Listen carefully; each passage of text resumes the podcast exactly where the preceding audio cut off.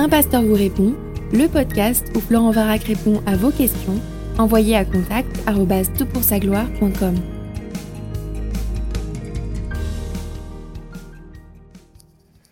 Alors pour ce podcast, pardon, la question est posée. Bien le bonjour, j'espère que vous allez bien et je te réponds je vais bien. Je suis nouvellement baptisé au sein d'une église évangélique et une personne vient de m'interpeller au sujet d'une pratique qui n'a pas cours au sein de celle-ci à savoir se confesser à une tierce personne, pasteur ou prêtre. L'interrogation prend du poids si on considère Jean 20, 23. Selon votre expérience spirituelle, qu'en dites-vous? Alors écoute, merci pour ta question. Elle touche euh, la question euh, des pratiques catholiques, donc de la confession à un prêtre. Et quant à moi, puisqu'on parle de euh, confession, je ne résiste pas à la tentation de te montrer, si tu es sur YouTube, désolé pour ceux qui sont sur SoundCloud ou qui ne font qu'écouter euh, le podcast ici, je ne résiste pas à te montrer les couleurs absolument magnifiques qui sont euh, derrière moi de ces arbres euh, qui sont frappés par l'automne. Je suis au milieu du Québec, une région absolument magnifique, à grand remous. Et tu peux voir, c'est tôt le matin, l'extraordinaire paysage qui, qui m'entoure. Bon, tu n'es pas venu pour ce podcast pour voir des images comme ceci, alors je vais répondre maintenant à ta question. Alors écoute, on, va prendre le texte dans, son ensemble. Euh, beaucoup font le lien d'ailleurs avec euh, euh, d'autres textes du Nouveau Testament, comme Matthieu chapitre 16, verset 19, où là on voit Jésus qui donne à Pierre l'autorité de pardonner. Et puis parfois à Matthieu chapitre 18, verset 18, la notion de lier ou de délier dans le contexte d'une discipline d'Église. Alors on va lire le texte entier parce que c'est toujours dans le contexte d'un texte que se trouvent les pépites qui nous permettent de le comprendre ou qui permettent de comprendre les points les plus difficiles. Alors le soir de ce jour, qui était le premier de la semaine, les portes du lieu où se trouvaient les disciples étaient fermées par la crainte qu'ils avaient des Juifs. Jésus vint et, debout au milieu d'eux, il leur dit Que la paix soit avec vous. Quand il eut dit cela, il leur montra ses mains et son côté. Les disciples se réjouirent en voyant le Seigneur, et Jésus leur dit de nouveau Que la paix soit avec vous, comme le Père m'a envoyé, moi aussi je vous envoie. Après ces paroles, il souffla sur eux et leur dit Recevez l'Esprit Saint. Ceux à qui vous pardonnerez les péchés, ils leur seront pardonnés, et ceux à qui vous les retiendrez, ils leur seront retenus. Thomas, appelé Didyme, l'un des douze, n'était pas avec eux lorsque Jésus vint. Les autres disciples lui dirent donc, Nous avons vu le Seigneur, mais il leur dit, Si je ne vois pas dans ses mains, si je ne vois pas dans ses mains la marque des clous, si je ne mets pas mon doigt à la place des clous, et si je ne mets pas ma main dans ce côté, je ne croirai pas. Alors tu connais cette euh, histoire célèbre hein, du doute de Thomas. Alors voilà, nous sommes après la résurrection, les apôtres ne sont pas trop sûrs de ce qui s'est passé et Jésus se présente à quelques-uns d'entre eux, Thomas donc n'est pas encore là, il vient juste quelques temps après. Et Jésus les envoie en mission. Et en fait, dans chacun des évangiles, tu trouves Jésus qui envoie ses apôtres en mission et chaque fois c'est formulé de façon différente, il y a un accent différent qui est euh, donné à euh, l'envoi missionnaire. Quand euh, Jésus souffle sur les disciples en disant recevez le Saint-Esprit, je ne crois pas que le Saint-Esprit descende ou vienne à ce moment-là. Pourquoi? Parce que en Jean 7, 39 et en Jean 16, 7, il a dit que le Saint-Esprit ne pouvait venir avant qu'il ne monte au Père, avant son ascension, avant la réalisation et l'achèvement de l'expiation. Alors il y a quelques difficultés dans euh, l'utilisation des verbes. Euh, quand nous lisons ils leur seront pardonnés, en fait c'est conjugué dans l'original au parfait passif. C'est un peu technique, mais cela évoque une action réalisée dont les conséquences se prolongent. Mais comme c'est un passif, l'action est subie. Euh, elle est subie de façon euh, absolue, mais dont les conséquences sont durables. C'est-à-dire, ceux à qui vous pardonnez, ils auront été pardonnés. C'est un petit peu euh, surprenant comme, formulation. Alors comme c'est un peu incompréhensible si on le dit ainsi en français, les traducteurs se sont simplement simplifiés, puis ça, ça, fait sens avec le contexte. Si vous pardonnez, ils seront pardonnés. Toutefois, dans ce texte, il n'est pas dit que les apôtres ou leurs successeurs auraient un pouvoir particulier de pardon ou qu'ils devraient utiliser une certaine euh, succession de mots, de rituels ou euh, de euh, prononcer des, formules pour que le pardon soit accordé. Et tu vois, L'une des règles ici de, l'interprétation, c'est de regarder dans, le contexte. Et le contexte ici est missionnaire. Le moyen du pardon n'est pas évoqué directement. Ce n'est pas une parole qui donne le pardon, ce n'est pas une décision d'un prêtre ou d'un apôtre qui donne le pardon. Le contexte, c'est euh, l'envoi en mission. Et qu'est-ce que va être la mission Quelle va être la mission des apôtres? Bah, Ça va être de proclamer l'évangile et le pardon qui vient avec euh, euh, l'expiation de Jésus-Christ. Je te cite un texte qui est en Colossiens chapitre 2 Vous qui étiez morts à cause de vos fautes et parce que vous étiez des incirconcis, des païens, Dieu vous a donné la vie avec le Christ. Il nous a pardonné toutes nos fautes, car il a annulé l'acte qui établissait nos manquements à l'égard des commandements. Oui, il l'a effacé, le clouant à la croix. Là, j'utilisais la version Summer. Dans son commentaire, Carson cite Marche. Il ne fait aucun doute que la référence est de pardonner les péchés ou de retenir euh, le pardon. Mais si cela sonne ainsi, c'est simplement le résultat de la prédication de l'Évangile qui les ramène au premier plan dans la disposition au pardon. Euh, donc euh, nous voyons ici que le médium, le moyen de ce pardon n'est pas la formule d'un prêtre, mais euh, la proclamation de, l'Évangile. Alors je suis, je suis conscient qu'en disant ceci, je m'oppose un peu à la conception et à la pratique catholique. Je te cite le nouveau catéchisme qui stipule, et ça c'est l'article 1493, page 388. Je suis précis. Celui qui veut obtenir la réconciliation avec Dieu, avec l'Église, doit confesser au prêtre tous les péchés graves qu'il n'a pas encore confessés et dont il se souvient, après avoir examiné soigneusement sa conscience. Sans être en soi nécessaire, la confession des fautes vénielles est néanmoins vivement recommandée par l'Église.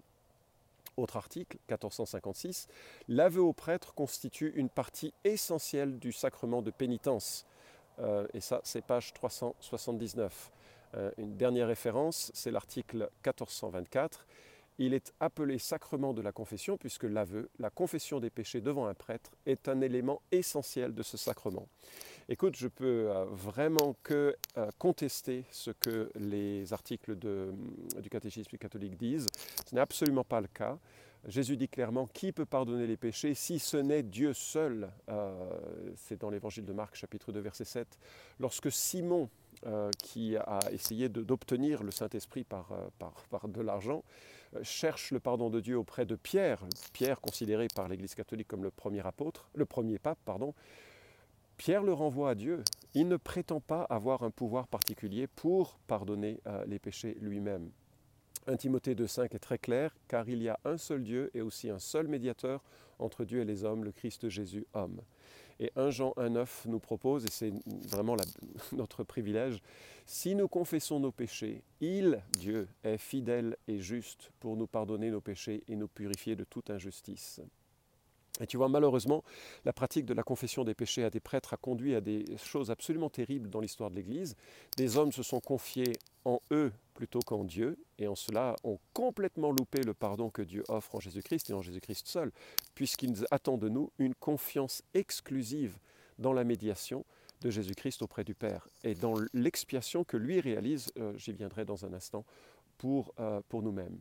Des hommes ont cru euh, quand une, sorte, une sorte de pénitence, qu'en formulant des, prières, répéter plusieurs fois le Notre Père, répéter plusieurs fois l'Ave Marie, ils pourraient obtenir de Dieu la condescendance de son pardon. Ce n'est absolument pas par les œuvres que nous sommes pardonnés, ni par le nombre de prières, ni par la formule d'un prêtre. La Bible dit que c'est par la grâce que nous sommes sauvés, par le moyen de la foi. Euh, nous, nous, exprimons notre confiance dans un Dieu qui a pardonné nos péchés parce qu'il est mort à la croix pour nous purifier de ses, péchés. Et puis, je souligne également que des prêtres se sont permis des comportements absolument odieux en comptant sur euh, le pardon de leurs collègues, parce que finalement ça minimise euh, les conséquences du péché. On peut se dire, bah, de toute façon si je pêche, j'ai quelqu'un qui peut ôter mon péché. L'une des plus grandes chutes que nous euh, trouvons dans, le, euh, dans, la Bible, c'est celle de, David, hein, qui va euh, commettre un adultère, commettre un meurtre pour couvrir sa faute. Et à un moment donné, il est brisé par le sentiment de culpabilité, puis Dieu vient le, le, reprendre. Et il écrit deux psaumes, le psaume 32 et le psaume 51. Et dans le psaume 32, il est dit, Je t'ai fait connaître mon péché, je ne t'ai pas couvert ma faute. J'ai dit, je confesserai mes transgressions à l'Éternel, et toi, tu as enlevé la faute de mon péché. C'est Dieu qui ôte la faute, c'est Dieu qui pardonne. En aucun cas un homme est susceptible d'avoir le pouvoir de pardonner les péchés. Alors, y a-t-il un intérêt à confesser un péché, que ce soit un pasteur, un prêtre, que ce soit un, frère, une sœur? Je le crois. Jacques chapitre 5 verset 16 nous dit Confessez donc vos péchés les uns aux autres, tu remarques, hein, ce n'est pas aux prêtres, les uns aux autres, et priez les uns pour les autres afin que vous soyez guéris. La prière agissante du juste a une grande efficacité. Ça, c'est dans le contexte de, euh, de l'onction d'huile pour les malades. Tu peux lire euh, dans le contexte l'ensemble de, ce propos. Mais l'idée, c'est que nous puissions, de façon très fraternelle, euh, ben, nous évoquer nos faiblesses et être encouragés les uns les autres. Je pense que ça peut être pertinent spirituellement de parler à quelqu'un de ses fautes et de ses péchés, parce que parfois on est tellement accablé que l'on a besoin de quelqu'un pour nous relever, ou parfois on a besoin d'un regard tiers pour nous donner des pistes, notamment si quelqu'un est plus mûr dans la foi et dans son chemin, pour nous donner des pistes pour sortir des ornières du péché dans lequel nous pouvons, hélas, parfois tomber. Donc la confession des péchés peut être importante de façon pédagogique, de façon spirituelle, et pour entendre, et quelqu'un qui écoute sagement la confession des péchés va aussi faire le rapport avec l'Écriture et donner des pistes euh, qui nous rappelle la grâce de Dieu, qui nous rappelle, l'Évangile et qui nous rappelle les chemins de euh, sanctification.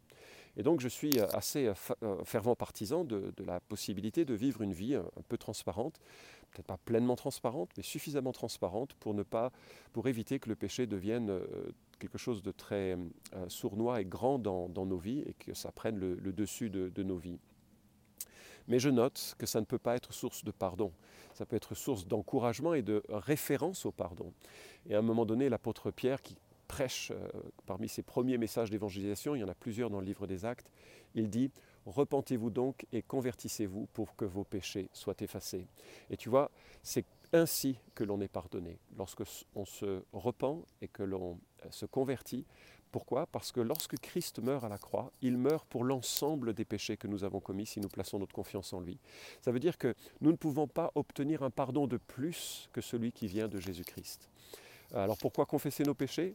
Eh bien on les confesse parce qu'on a besoin pédagogiquement de dire euh, comme Dieu, c'est-à-dire euh, confesser, ça veut dire reconnaître. Dieu dit ce que tu fais c'est mal. Le confesser, c'est dire oui, je reconnais que c'est mal et j'ai besoin de grâce et j'ai besoin de pardon. Et c'est tellement fondamental pour la croissance spirituelle. Voilà, écoute, j'espère avoir répondu à ta question et que tu en as profité pour regarder derrière moi des paysages magnifiques euh, que je t'envoie du euh, Québec. bien des salutations. Vous pouvez suivre cette chronique hebdomadaire Un pasteur vous répond sur SoundCloud, iTunes et Stitcher. Retrouvez les questions déjà traitées sur toutpoursagloire.com. Si vous aimez ce podcast, merci de le partager sur les réseaux sociaux et de laisser une note sur iTunes. À la semaine prochaine!